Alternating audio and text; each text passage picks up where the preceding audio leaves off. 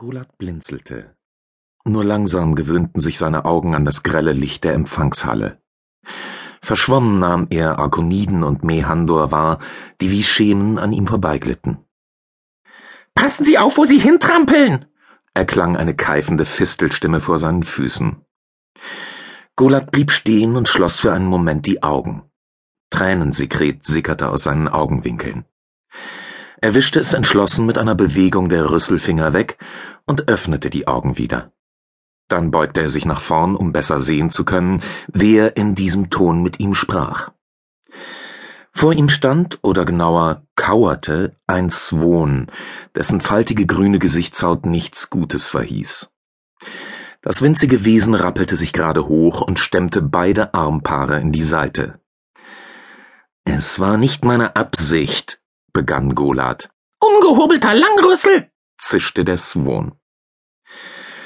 Zu Golats Glück ging die restliche Schimpftirade im Dröhnen unter, das von den Aggregaten eines landenden Kugelraumers ausging. Der Swon drehte sich um und trippelte hinter seinen Artgenossen her, die ein paar Meter entfernt auf ihn warteten. Wieder verschwamm Golats Sicht, doch er hätte schwören können, dass der Swon ihm zum Abschied mit allen vier Händen obszöne Gesten zeigte. Auch das noch. Golat schüttelte den Rüssel. Gleich in den ersten Minuten auf Lepso hatte er sich zwar keinen Feind geschaffen, aber er war stärker aufgefallen, als er je gewollt hatte. Rasch verließ er die kahle, nüchtern wirkende Halle. Vor dem Empfangsgebäude ragte ein runder Turm in die Höhe, den unzählige Lichter aus der Dunkelheit rissen. Wie von Zauberhand erschien ein Hologramm in der Luft. Urbana Spaceport Palace stand da, Werbung für ein Luxushotel, benannt nach Lepsos Hauptstadt. Darunter kamen die sich drehenden dreidimensionalen Bilder der Hotelzimmer sowie Preislisten. In einem früheren Leben hätte er sich dort eine der Suiten leisten können. Golat lachte heiser auf. Er war nur ein mittelloser Gar es Sold, ein Schatzsucher, der seine letzten Barmittel für die Passage nach Lepso verbraucht hatte. Schatzsucher, welch ein Hohn. Das Wort suggerierte, dass das Dasein eine unendliche Suche war, nach Schätzen, dem Leben und sich selbst.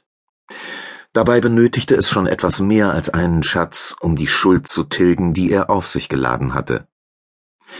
Er stampfte mit einem Fuß so fest auf dem Boden auf, dass er die niederfrequenten Schwingungen des Betonplasts hörte. Links und rechts von ihm bauten sich weitere Hologramme auf, die alle möglichen Unterkünfte in der Umgebung des Raumhafens anboten, vom Luxusapartment bis hin zu einfachen Wabenunterkünften, die ihn an die Tiefschlafkojen an Bord der M. Bakir erinnerten. Sie boten keinen Komfort, gerade mal ein winziges Fach für persönliche Dinge sowie einen kombinierten Holo- und Fiktivspielprojektor. Dafür kosteten sie nur den Bruchteil eines echten Hotelzimmers. Trotzdem war dies mehr als die paar kümmerlichen Kroners, über die er noch verfügte. Mit einer ungelenkten Bewegung wischte er die Holos zur Seite. Am liebsten hätte er den Werbetafeln aus zugerufen, doch das hätte nur die Arkoniden des Sicherheitsdienstes auf ihn aufmerksam gemacht, und das musste nicht gleich in den ersten Minuten nach der Landung sein. Er sah sich um. Dutzende Schildkrötenrobots mit Gepäck auf dem Rücken wuselten durch die Halle oder schwebten ihren Besitzern hinterher. Die kleinen Roboter hatten viel zu tun, denn allein mit ihm waren 3800 Wesen aus allen Winkeln der Galaxis den Verheißungen von Lepso gefolgt und hatten die Mehandor-Walze verlassen. 3800 Wesen, aber kein einziger weiterer Uniter, wie er bei einer Anfrage beim Chefsteward der Mehandor Crew erfahren hatte. Missmutig blickte er in die Richtung, aus der er gekommen war. Kein Rüssel, weit und breit. Und von dem grün gemusterten Gepäckstück mit seinen Habseligkeiten war ebenfalls nichts zu sehen. Das muss nichts bedeuten, redete er sich ein. Wahrscheinlich waren noch nicht alle Container der Mbakir entladen worden. Trotzdem wurde er langsam unruhig.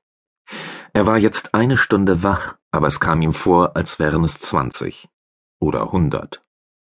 Die Gesellschaft von anderen Unitern fehlte ihm, und wenn er ehrlich war, fehlte ihm ganz Unita